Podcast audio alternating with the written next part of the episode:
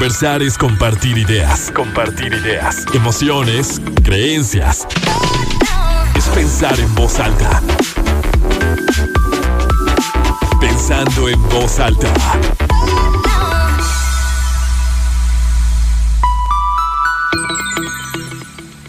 ¿Cómo están? Muy buenos días, bienvenidos a Pensando en Voz Alta, soy Lucía Olivares y con mucho gusto los saludo este sábado 7 de mayo de 2022, son las 11 de la mañana en punto.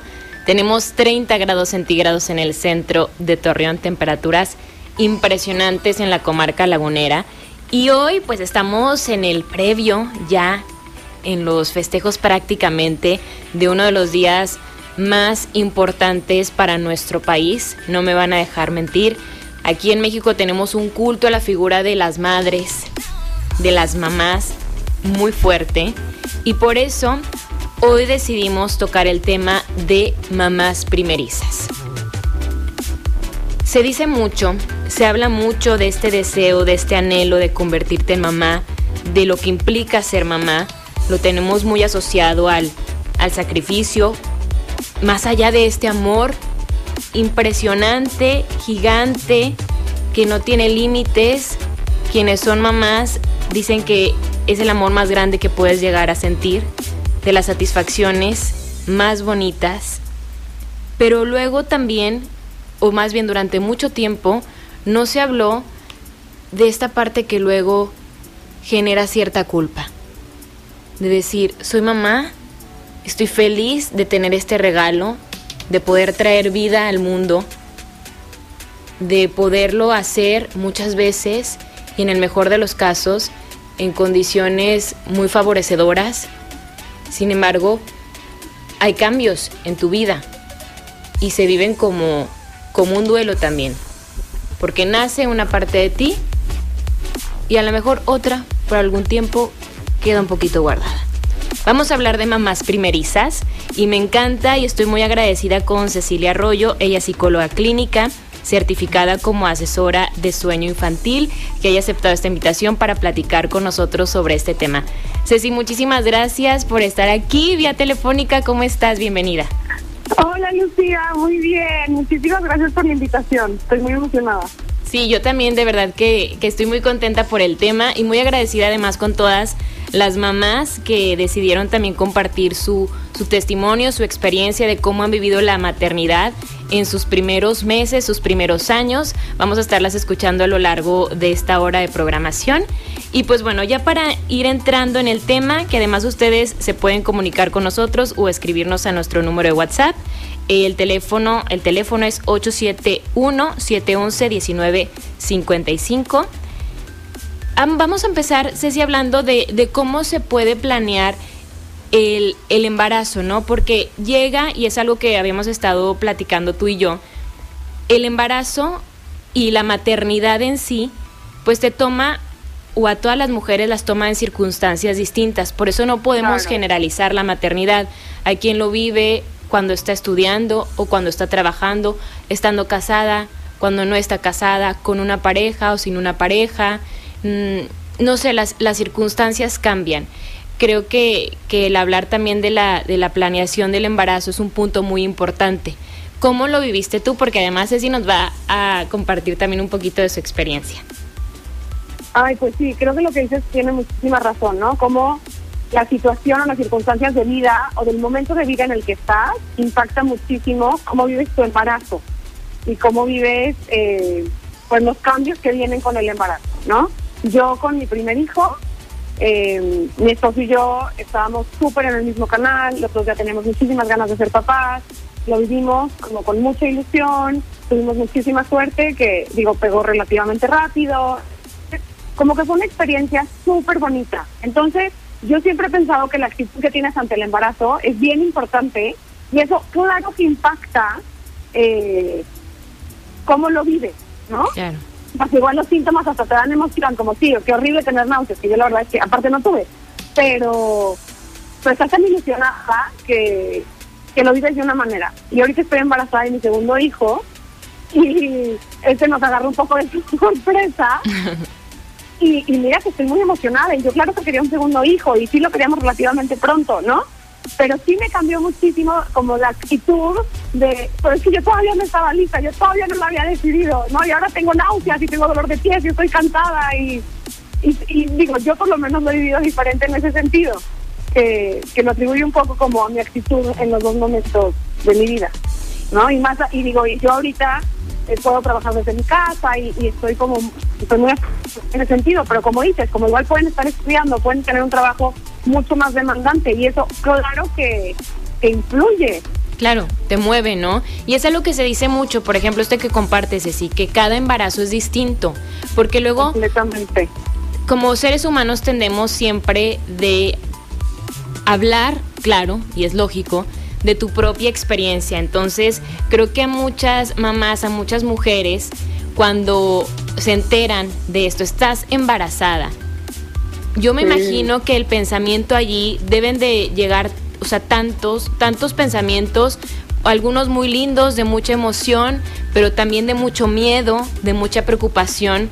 Y, cómo influye también todo lo que empiezas a recibir de la gente, porque las personas te, te, pueden felicitar y decir qué padre, qué emoción, qué bueno, pero luego vienen estos consejos no pedidos o luego vienen esto de que pero duerme ahorita porque ya nunca vas a volver a dormir o este pues trata de estar lo más quieta posible o no sé, cada quien empieza a contar un poco de su experiencia, de cómo fue su embarazo y a lo mejor si alguien tuvo un embarazo en el que tuvo náuseas durante los nueve meses, eso va a decir, o si no pudo dormir durante esos nueve meses y los que le siguieron también eso va a compartir. Entonces, cuando escuchas esto, cuando, bueno, más bien te enteras y sabes, estoy embarazada, ¿qué es lo primero que, que sueles pensar? Ay, pues no sé, como, eh, yo creo que por lo que decías, empezando desde dónde viene este embarazo, ¿no? En mi caso, pues fue muchísima ilusión de compartirlo, de vivirlo, pero a lo mejor si tú no querías estar embarazada o tú no lo estabas buscando, a lo mejor el primer pensamiento es de shock absoluto de ¿y ahora qué? ¿No?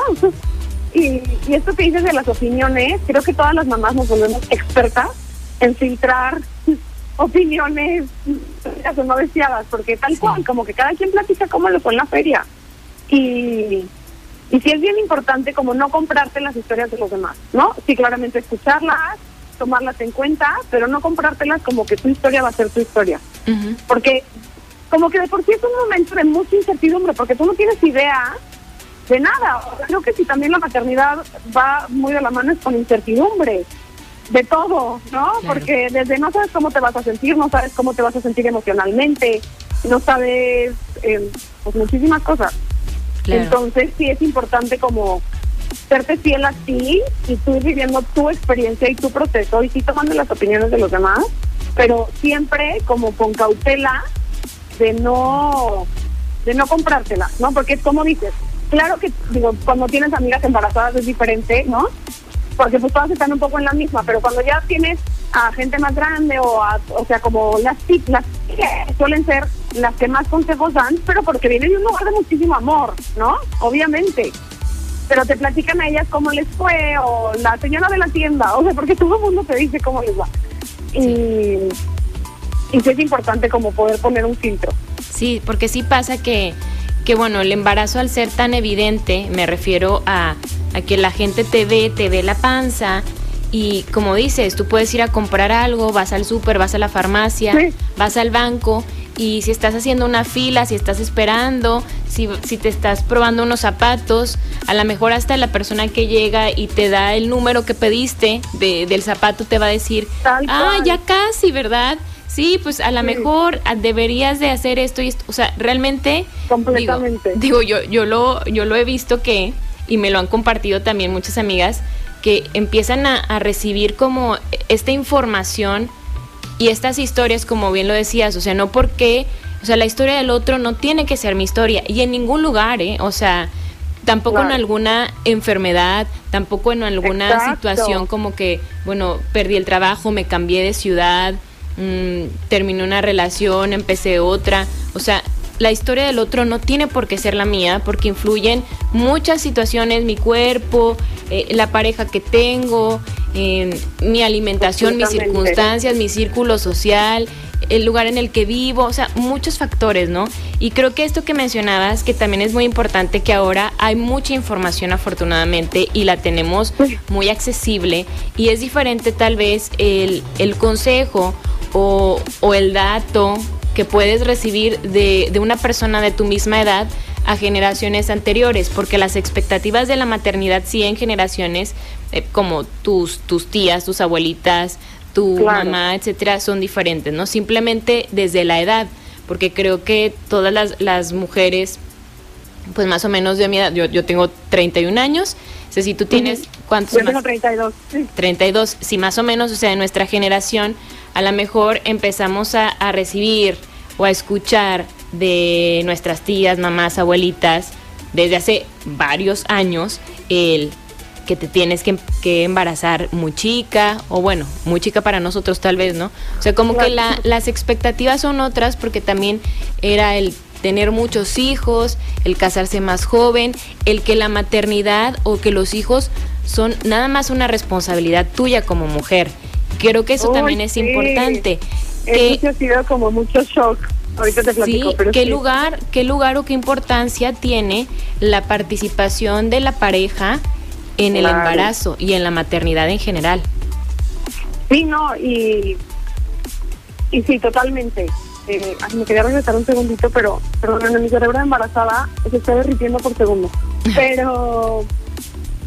De lo de las sí, o sea, generaciones. como- sí, no, de las generaciones, claro. Y aparte de esto que dices en la información, eh, a mí una tía un, un día hablando de consejos, pero me dijo algo que me ha, me ha servido muchísimo a mí, ¿no? Como que tú vas a escuchar información por todos lados. Información que tú buscas, información que lees, información que te llega, información que te dan que no pediste, ¿no? Muchísima información. Pero como que tú nunca, nunca, nunca puedes perder en cuenta o perder de vista que tu hijo es único en este mundo. O sea, yo tengo un Lorenzo y solo hay un Lorenzo en el mundo, ¿no? Entonces, a lo mejor el libro dice una cosa, pero te dijeron la otra, pero tal. Pero tú y tu hijo son los únicos que van a saber. Y si él no sigue lo que dice el libro, está perfecto, ¿no? Como que es aprender a navegar toda esta información, no importa de dónde llegue. Eh, con mucho criterio, con mucha sensatez, obviamente, pero sí con, con sabiendo que tu hijo o tu hija es uno y es- son únicos en este mundo, Sí. ¿no? Y esto que dices de la pareja es a mí me impacta muchísimo. Mi esposo, bueno, él siempre se infla como pavo real. Pero siempre que va a algún lugar solo con, con mi hijo, bueno, no saben la cantidad de cumplidos que recibe, ¿no? Como si estuviera haciendo algo fuera de este mundo. Como, wow, un papá solo en el súper. O sea, casi, casi va más para que todo el tiempo lo estén chuleando. Pero porque ha cambiado muchísimo a lo largo de los años el rol del papá, ¿no? Como mi mamá me lo dice mucho, y que es que, si tú estás en un momento como muy privilegiado, donde ya se espera que el papá haga cosas diferentes, porque antes a lo mejor el papá las hacía, pero no se esperaba que las hiciera. Y que obviamente pues el papá era como más en este rol de trabajar, irse todo el día al trabajo y, y no cambiaban pañales, ¿no? Porque la ayuda de la mamá la recibía por otro lado.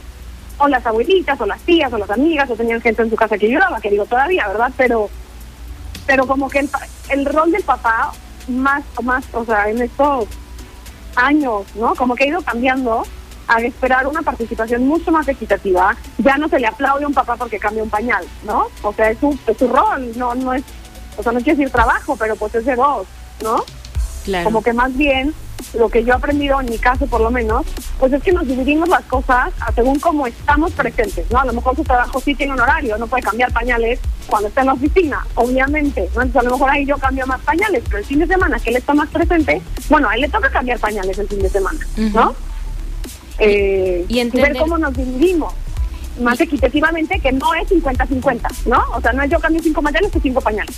Simplemente es ver cómo se divide de una manera que a los dos nos deje en paz. Claro. Y entender que esto también tiene que ver con pues con el tipo de relación que tú tengas y que tampoco a lo mejor te vas a estar peleando con que no es que tu, tu esposo tu pareja tiene que hacer esto no es el tipo de relación que tú tengas y creo que que por Claro. ejemplo también como ha avanzado el tema de, del trabajo o sea que antes entendíamos el trabajar y eso lo vi en un tuit hace poco y me hizo mucho sentido entendíamos el trabajar como despertarte a una hora irte a una oficina estar ahí ocho horas y, y estoy trabajando porque estoy aquí, estoy fuera de casa.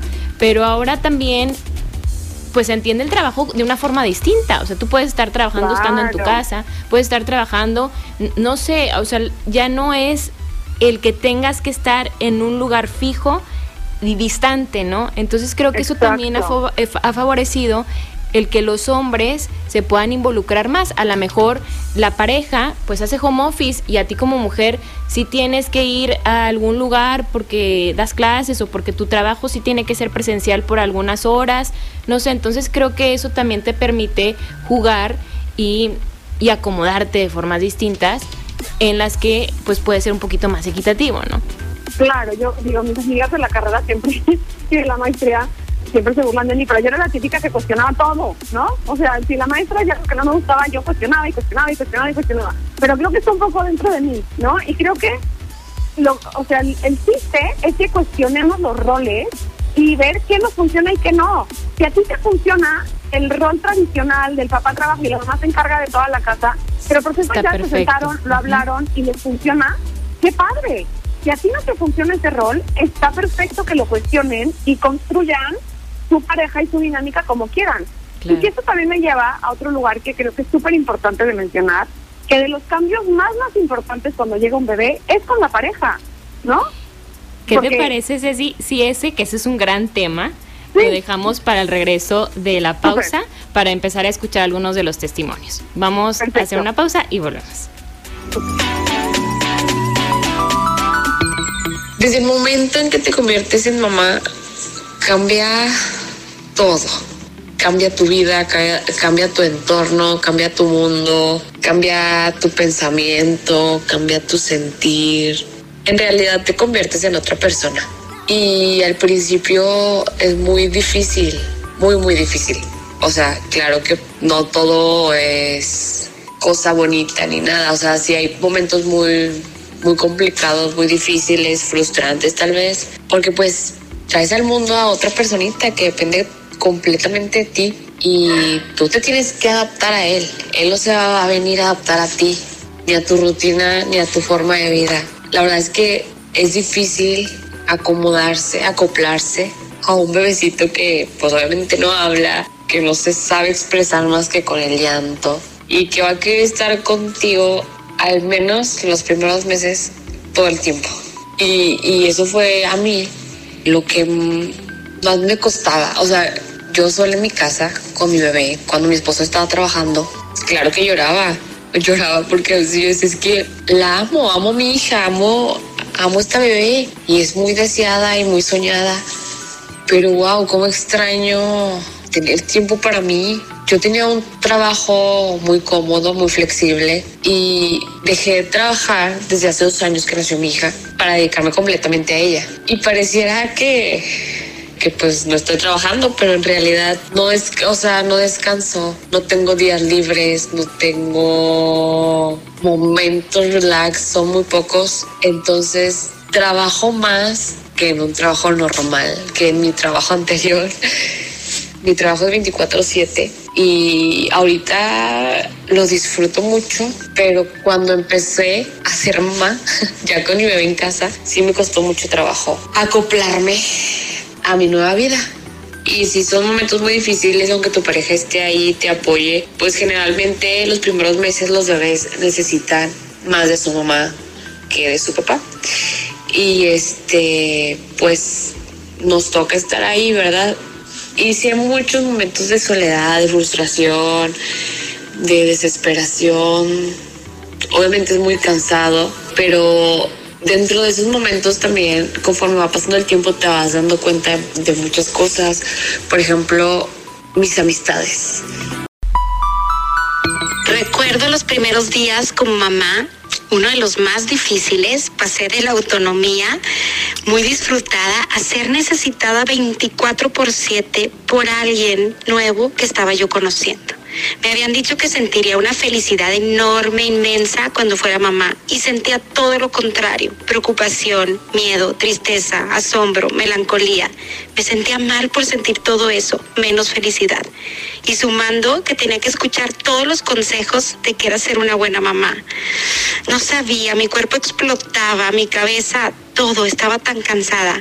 Después entendí que para ser una buena madre no hacía falta ser una madre perfecta. Simplemente era vivir y conocer a esta personita que era un nuevo ser para mí y tratar de bajar esas voces que decían que era ser buena madre. Me entendí, me comprendí y eso fue lo mejor. Ir paso a paso para sentir esa alegría. Seguimos pensando en voz alta, soy Lucía Olivares. Hoy hablamos de mamás primerizas con la psicóloga clínica Cecilia Rollo, certificada como asesora de sueño infantil. Y bueno, ya escuchamos ahí algunos de los testimonios y que justo también Perla nos decía que uno de los cambios sociales que experimentaba o que experimentó fue el de sus amistades y que creo que ocurre cuando no están viviendo la misma etapa, ¿no? Cuando te toca que tus amigas, tus amigos también están empezando con la maternidad, pues sientes una red de apoyo increíble, me quiero imaginar, pero cuando no es así, pues sí se puede dar una, un poco una separación. Y Ceci, antes de irnos a la pausa, tú nos comentabas precisamente que uno de los principales cambios de la maternidad es con la pareja. Sí, no, completamente. Y esto que dices de las amistades, también, ¿no? Pero bueno, ahorita hablamos de eso. Eh, el, tema con la pareja es que de la noche a la mañana cambia todo, ¿no? Como que antes, o sea, tenías tiempo para platicar, para planear, o sea, disponíamos de tiempo para nosotros. Y de repente nace esta personita, pues todo tu tiempo de, o sea, tu tiempo en el día, pero tu tiempo mental, pero tu tiempo emocional, ¿no? Todo se desborda hacia esta persona. Y, y queda muy poco, muy pocos espacios de calidad para, para conectar con tu pareja, ¿no? Entonces, sí es bien, bien importante tener en cuenta que es un cambio muy, muy drástico, ¿no? Y normal, normal. Se da como una separación, ¿no? O sea... Muy, muy cañona, ¿no? Y, y luego también, obviamente no ayuda que los dos, los dos, están, los dos estamos súper cansados, los dos sentimos miedo, los dos, eh, ¿no? Como los dos, eh, las expectativas cambiaron, te extrañas, yo extraño a mi esposo, justo ayer le decía, que te extraño a ti como mi esposo, ¿no? Eres un súper papá, pero últimamente siento que solo eres papá, y él me dice lo mismo, es que siento que últimamente solo eres mamá, yo extraño a mi amiga. Y, y aquí es donde es bien, bien importante como contar con una tribu externa, o sea, como con una tribu grande que te pueda ayudar a poder conectar con tu esposo, como no, no dejarlo pasar, porque es bien fácil dejarlo pasar, ¿no? Pues porque no tienes tiempo, porque estás cansado, porque quieres dormir, porque prefieres ver Netflix, porque por la razón que quieras. Entonces, eh, sí es bien importante como dejárselo un día a la abuela o a la tía o contratar a alguien como para tener estos espacios de conectar, porque al final del día tu esposo es con quien vas a estar el, resto de tu vida, tu pareja, ¿no? O tu hijo va a crecer y un día se va a ir y, y no puedes posponer tanto tu relación de pareja. Pero es súper normal. O sea, el punto es, si es normal que la pareja pasa a segundo plano al principio que nacen los hijos. Sí, siempre, y es algo que siempre se dice, ¿no? La, la pareja es, es tu equipo de vida, es la persona que elegiste y quien él eligió para vivir el resto de las etapas juntos, ¿no? Entonces los hijos eventualmente se irán, claro que en ese momento, en los primeros meses, pues la atención es lógica que, que esté puesta en, en, el bebé porque lo necesita, ¿no? O sea, claro. es necesario, pero, pero no, no extrañarse a ese punto, porque es muy cierto lo que dices, Ceci, que a veces pensamos que el extrañar, ¿cómo vas a extrañar a alguien a quien ves todos los días? ¿Cómo vas a extrañar a alguien que está ahí? Que ahí está, que duerme contigo, o que, que ahí está, pero sí pasa que dices, es que te, te extraño, o sea, esa conexión o, o, ese diálogo, esa comunicación, esa sensación de que, de que estés, ¿no? De que estemos.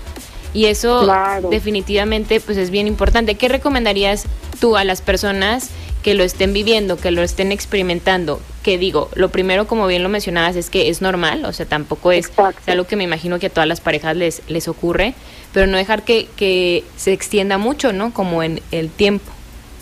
Exacto, como que creo que sí es bien importante, eh, uno, saber que es normal, ¿no? Entonces no te agarra de sorpresa. No, no eres la única persona que tiene problemas con su esposo cuando nace un bebé. Creo que eso es bien importante porque por lo menos relaja tantito, ¿no?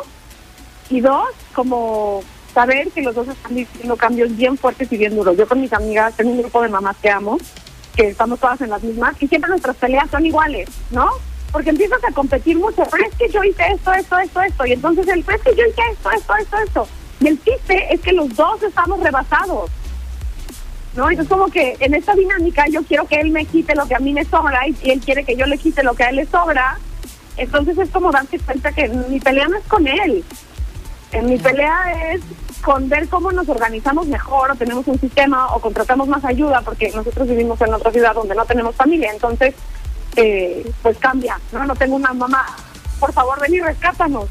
Pero, bueno, de repente sí, pero estaba tres horas. y y sí es bien importante como tener estos espacios. Porque yo sé que es bien fácil posponerlos, pero sí lo tienen que hacer consciente de decir, hoy nos vamos a cenar, hoy vamos a cenar aquí en la casa, pero vamos a dejar los celulares y nos vamos a voltear a ver los ojos y vamos a platicar.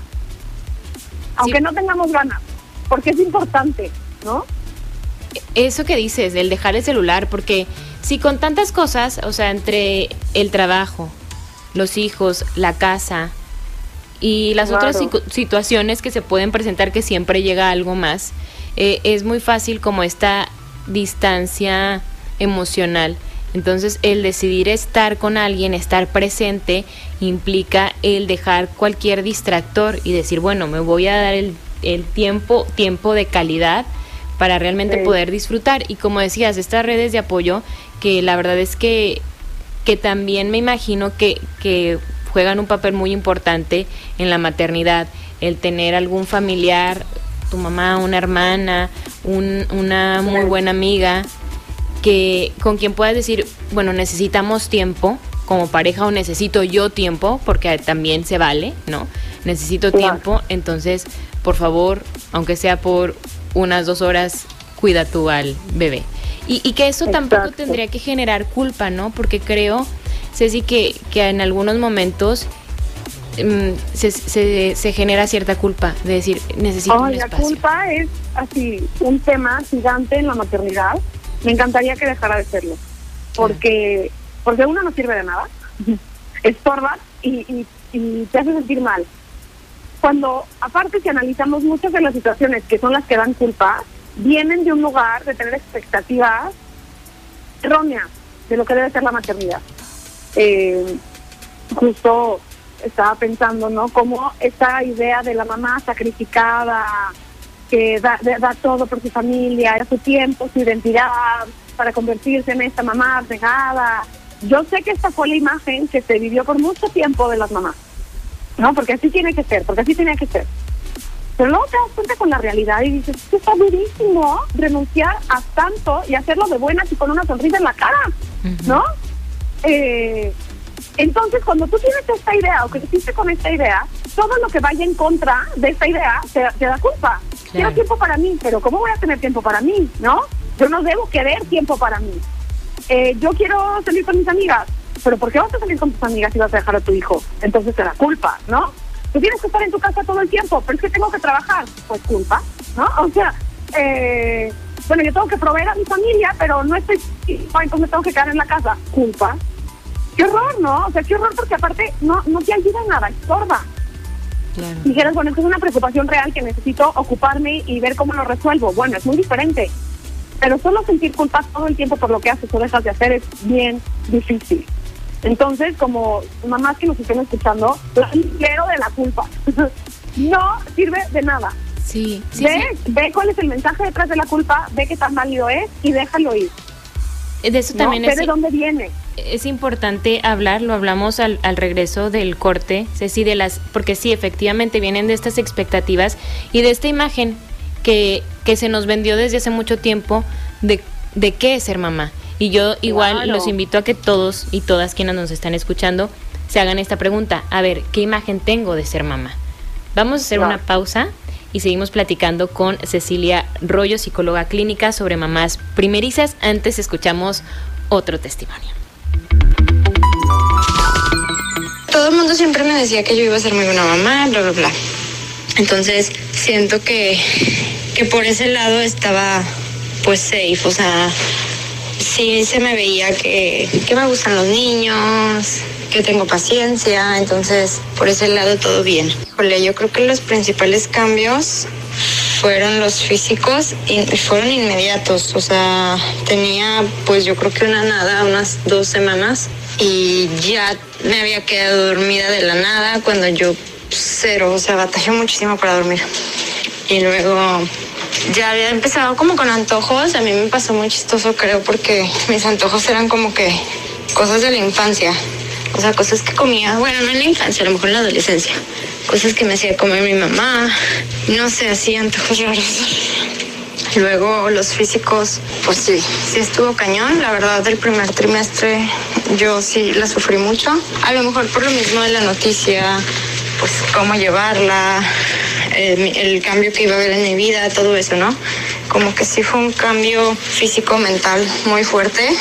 Bajé bastantes kilos, la pasé muy mal, muy mal. Me preguntaba cómo es que la gente tiene más hijos después del primero, ¿verdad? Obvio, no a todas nos va igual, pero sí, el primero, o sea, el principio lo físico estuvo muy cañón para mí.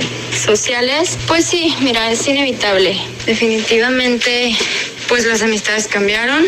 Me di cuenta pues como dicen, ¿no? ¿Quién sí, quién no? Pues no pasa nada, o sea, no me pudo, las mismas personas de siempre, de toda la vida son las que están, pero sí, definitivamente sí te enfrentas a un, a un cambio social porque empiezas a sentir que no perteneces al círculo en el que estabas.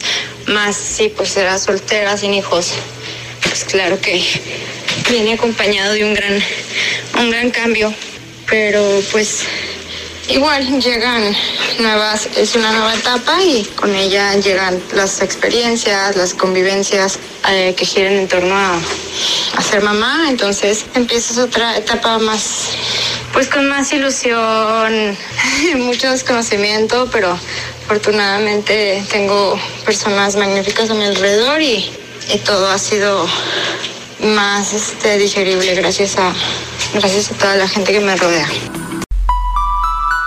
El único antecedente que yo tenía acerca de la maternidad era pues la de mi mamá con nosotros, que somos cinco hijos, cómo nos crió, cómo se dedicó 100% a nosotros. Porque hace dos años que nació mi hija, eh, realmente de mi círculo más cercano nadie estaba embarazada o tenía bebés, no, nadie.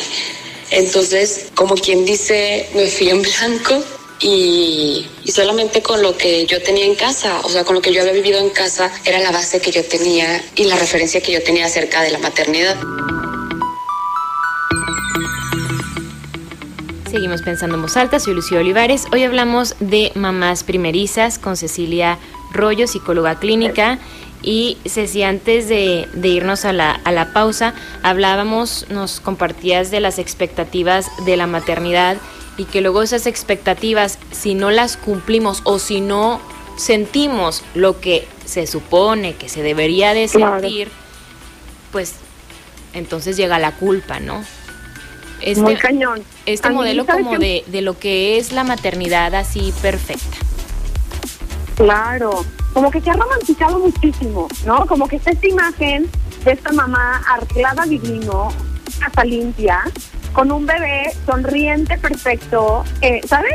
Eh, jugando en el piso a lo mejor. y ella ¿no? también hermosa y arregladísima, Claro, aunque el bebé tenga un día, ¿no? Claro, ¿no? Y, y la verdad es que la imagen real, o sea, no digo que eso no pueda pasar, solamente eso no es todos los días. Claro.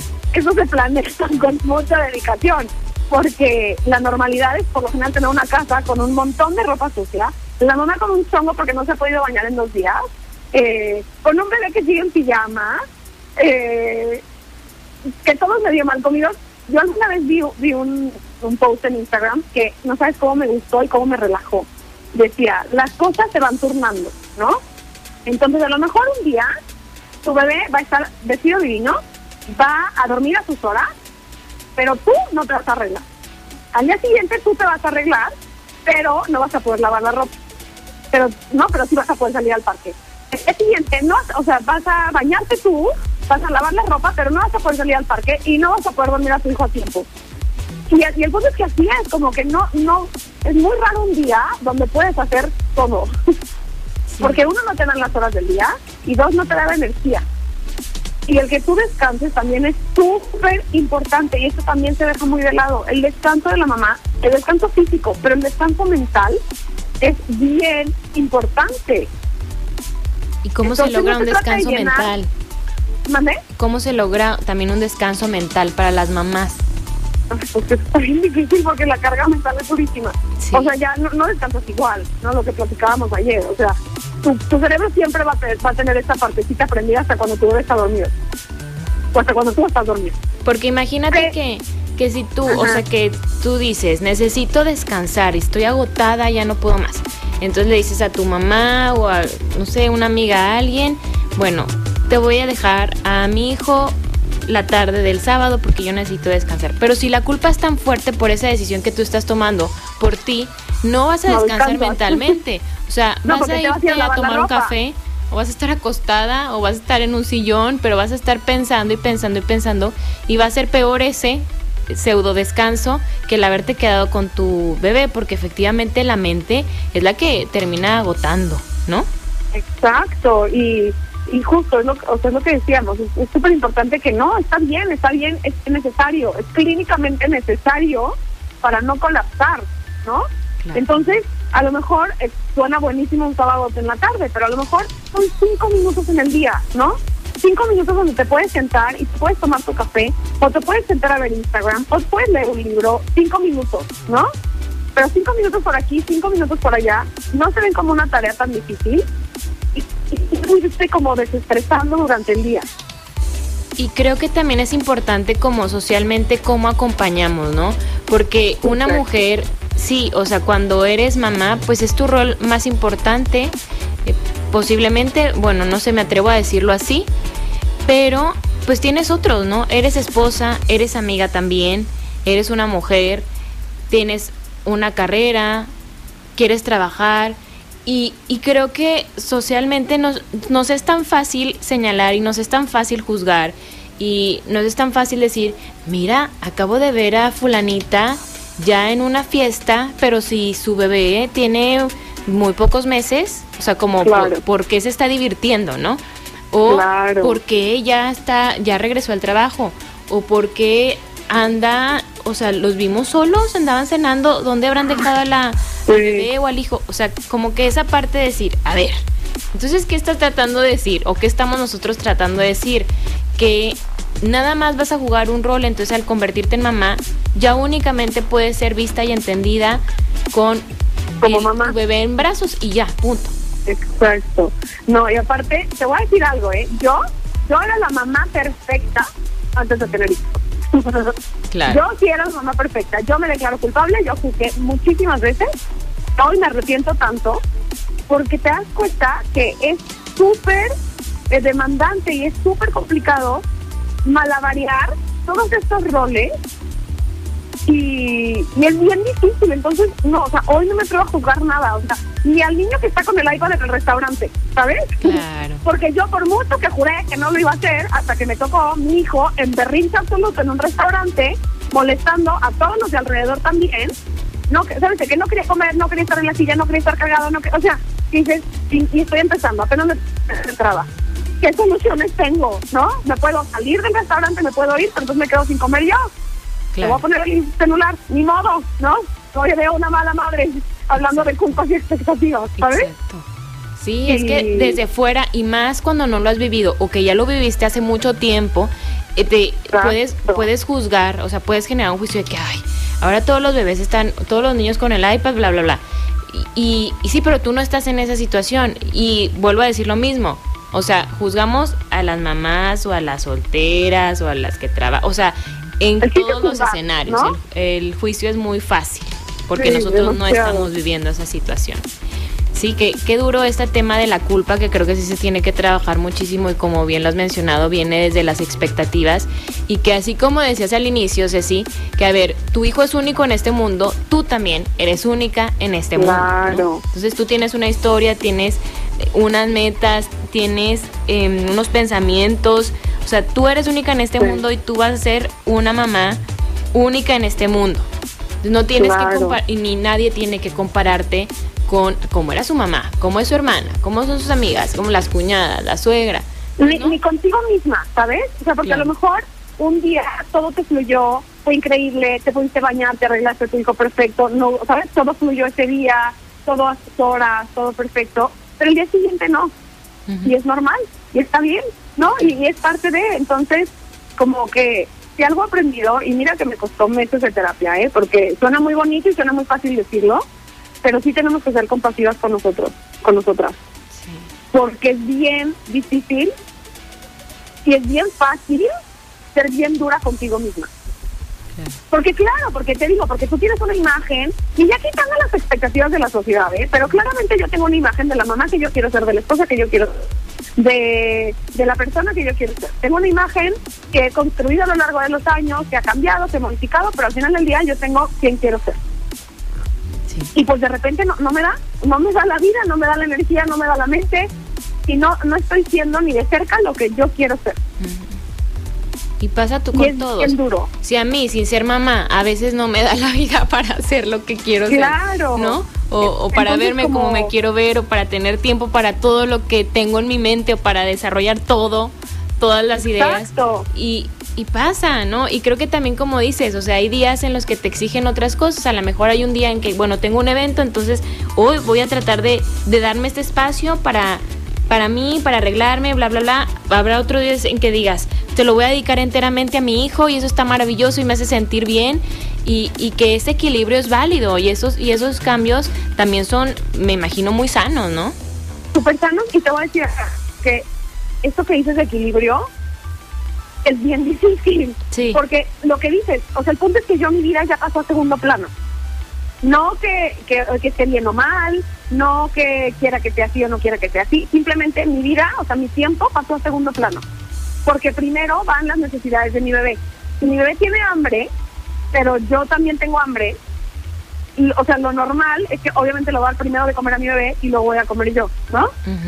Si mi bebé, yo quiero ver mi serie de Netflix en la noche, pero él empieza a llorar, pues voy a ir a atenderlo, porque es lo natural, ¿no? Pero entonces como que sí es bien difícil y, es y, quiero que, que se queden con la idea que es normal que nosotros pues, un poco dejamos en segundo plano nuestra vida. Pero que también es bien importante que podamos recuperar espacios donde podamos, sin exigirnos tanto, y ser súper compasivas cuando no se puede. Claro. Precisamente de eso... No, dime, dime. ¿Vale? Te iba a decir yo que precisamente de eso nos habló Sofía Charles de cómo es, es muy común, o que al menos ella sí lo experimentó, que se dejó en un segundo lugar. Que antes su preocupación mayor era, pues, ella, ¿no? Me preocupo por mí, por mi salud, por lo que tengo, por cómo me veo, y que al momento de convertirse en mamá, todo eso, o sea, lo prioritario es hacia su hija. ¿Te parece si la escuchamos y regresamos para seguir platicando? Recuerdo que cuando estaba embarazada, todo el mundo lo que me decía sobre la maternidad, como que el primer consejo que me decían era que durmiera. Me acuerdo mucho que me decían, duerme, duerme. Y yo decía, pues ni que se fuera a acumular esa, esa dormida. Pero la verdad, yo creo que es uno de los cambios más grandes pues te cambia todo, la verdad, te cambia desde aspectos físicos, emocionales, tu rutina diaria, tu tiempo, todo cambia. La dormida yo creo que sí es algo que ya la mayoría de las mamás nos pasa o sea, ya no vuelves a dormir como antes. Mi mamá me lo dice, tengo 30 años y me dice que ella todavía sigue en las noches en velo de repente pensando en mí, en mis problemas y demás. Principales cambios, por ejemplo, que yo experimenté o de los que más me pueden del ser mamá es mi puntualidad. Yo era una persona que antes era súper puntual, siempre. Lo sigo siendo, por ejemplo, para cosas, no sé, del trabajo, ahí sí la verdad me las arreglo como sea. Pero para otro tipo de cosas, no sé, reuniones o así, yo era muy puntual y ya no lo soy, la verdad, porque como una niña de dos años es muy difícil llegar puntual a los lugares. Y bueno, o sea, cuando tú no eres mamá, pues la única responsabilidad que tienes así muy mayor, pues eres tú mismo, ¿no? Eh, todo el tiempo pues piensas en ti, ¿no? En, qué vas a comer, en si ya dormiste. Pero después cuando eres mamá, ya no piensas en ti primero, malamente quizá, porque debemos de seguir viendo por nosotras mismas. Pero todo el tiempo estamos pensando en nuestros hijos, en lo mejor para ellos. Y ya después vemos qué pasa con nosotros. Pero les puedo decir que la experiencia más hermosa del mundo, una montaña rusa, claro, arriba, abajo, duermes, no duermes, te enojas, al segundo lo amas a tu hijo. Pero es, es lo más hermoso del mundo. Felicidades a todas las mamás. Y siempre creamos que estamos haciéndolo bien. Todo lo que hagamos, estamos haciéndolo bien. Saludos a toda la gente que sintoniza pensando en voz alta. Voz alta, soy Lucio Olivares. Hoy hablamos de mamás primerizas con Ceci Rollo, psicóloga clínica. Precisamente Sofía decía esto, ¿no? Que es muy común que las personas te digan, duerme bien, duerme, aprovecha, duerme todo lo que puedas. Y, y Ceci, tú eres, estás certificada como asesora del sueño infantil. Me imagino que el que tu bebé duerma bien, pues también favorece y permite que tú duermas mejor. Y tienes una página que les recomiendo muchísimo que la sigan, está como Happy Moon Sleep Coaching, donde compartes tips para calmar a los bebés y para favorecer el sueño también. ¿Nos platicas de eso? Claro, yo nos fuimos a vivir a Boston por la maestría de mi esposo y yo encontré esta certificación de sueño infantil, ¿no? Como que podrá ser, como, pero bueno, todos los bebés del mundo han dormido toda la vida, ¿no? Pero hoy se sabe mucha más información para entender cómo funciona el sueño de un bebé y ayudarle a que duerma lo mejor que pueda según la etapa que está viviendo, ¿no? Entonces, yo lo que me dedico es pues mamás cansadas, claramente, ¿no? Me hablan y me dicen, a ver, o sea, ¿cómo mejoro esta situación? Entonces depende muchísimo la edad que tenga tu bebé, porque no es lo mismo un bebé recién nacido que un bebé de seis meses que un bebé de diez meses. Tus necesidades de sueño son completamente diferentes. Eh, y amo la palabra expectativas, pero también es justo importante que tú sepas qué esperar de tu bebé, porque creo que la gran mayoría de los de la frustración que viene del sueño es esperar otra cosa. Eh, o papás que desde los dos días quieren que ya su bebé duerma toda la noche, pues les tengo malas noticias, ¿no? Pero un bebé de seis meses, pues a lo mejor ya es una expectativa que podría ser mucho más real. Y ver de qué manera los papás pueden ayudar a que esto pase. Eh, ver cómo balancear la lactancia con el sueño, con el ambiente, con la rutina. Y, y pues como dices, la verdad es que un bebé que duerme lo mejor que puede dormir según su etapa, pues obviamente también les deja espacios a los papás de pues de descansar, ¿no? De descanso. Y, está lleno de mitos todo este tema del sueño, lleno de mitos. El típico de que no duermen el día para que te duermen la noche. Bueno, no hay nada más contraproducente. Eso se dice mucho, es un mito. Se dice muchísimo. Sí, yo lo he escuchado muchísimo. ¿Y cuál es, cuál es como la lógica allí? ¿O por qué sería un mito? O sea, muchas, Porque, o hasta mira. con los niños dicen, cánsalo mucho, o, Cánsalo, o que claro. se vaya una, una piñata, que corra, o que, no sé, este, que se meta a la alberca para que llegue así muerto y que caiga. Mira, es diferente que tenga actividad física, lo cual sí es muy importante, ¿no? Ajá. Pero nuestro sistema tiene hormonas que nos ayudan a mantenernos despiertos y a mantenernos dormidos, ¿no? El cortisol es una de las que nos ayuda a mantenernos despiertos. Entonces, cuando nuestro cuerpo necesita dormir, porque ya es hora de dormir, ¿no? Ujú. Nuestro cuerpo empieza a liberar hormonas para eh, poder dormir. Pero ¿qué pasa si por algo no nos podemos dormir? Porque no estás en tu espacio, porque estás en la calle, porque estás en una fiesta, porque estás en una alberca, porque los papás no te están dejando dormir. Entonces tu cuerpo dice, espérate, no me puedo dormir, algo está pasando. Entonces, ¿qué va a hacer? Va a agregar más cortisol para mantenerte despierto, porque está diciendo, hay algo importante que no me está dejando dormir, entonces necesito mantenerme despierto. Claro. Pero ¿qué pasa cuando se segrega más cortisol? Pues entonces ya el estar despierto ya no es como en una santa paz, ya está como con una energía nerviosa. Entonces son estos niños que ya están como locos, Ujú. el típico segundo aire, ¿no? Que ahora dormirlo después de eso va a ser mucho más difícil porque sus niveles de cortisol son mucho más altos de los que debería tener. Claro. En cambio, un niño o un bebé que duerme sus horas durante el día va a ser un bebé que llega con sus hormonas reguladas para dormir bien de noche. Sí, está. La verdad es que sí les recomiendo muchísimo que entren a la página de Ceci porque tiene tips que yo ya yo ya los leí todos los tips de recién nacidos de qué es lo que tienes que hacer, luego que coman, me encanta eso de dar un paseo, o sea, de verdad que hay muchísimos tips y, y es importante y tenemos que agradecer también que ahora pues hay mucha información y que, y que hay personas que se están especializando, que se están certificando como tú y que podemos recurrir a ellas y, y vivir la maternidad desde otro lugar y sobre todo cuidando el tema de la culpa, de las expectativas. Y a mí me parece que, que lo que tú dijiste desde el inicio es maravilloso. Tu bebé es único, tú eres única, tus circunstancias son únicas, entonces con base en eso ir construyendo. Te agradezco muchísimo. Exacto. Ceci, por haber compartido con nosotros. De verdad que lo disfruté Ay, no, enormemente. Gracias, de Me verdad. encantó. Muchas, muchas gracias. Y bueno, ya saben que este programa lo van a poder escuchar muy pronto en Spotify, también para que los compartan, lo compartan con todas las personas que creen que les va a ser de utilidad. Perfecto. M- Muchas Oye, nada más gracias. quería decir de volada que Dime. la página un bajo sleep coaching en Instagram. Ajá. Happy Moon guion ga- guion bajo Sleep Coach. Muy bien. Exacto. Gracias, Ceci. Gracias. ¿De qué a ti, Lucía? Un beso y gracias a todos quienes nos escucharon. Feliz Día de las Madres adelantado. Y gracias a David Pantoja en los controles. Soy Lucio Olivares. Nos escuchamos el lunes con la información. Conversar es compartir ideas. Compartir ideas. Emociones, creencias. Es pensar en voz alta. Nos escuchamos el próximo sábado. Pensando en voz alta.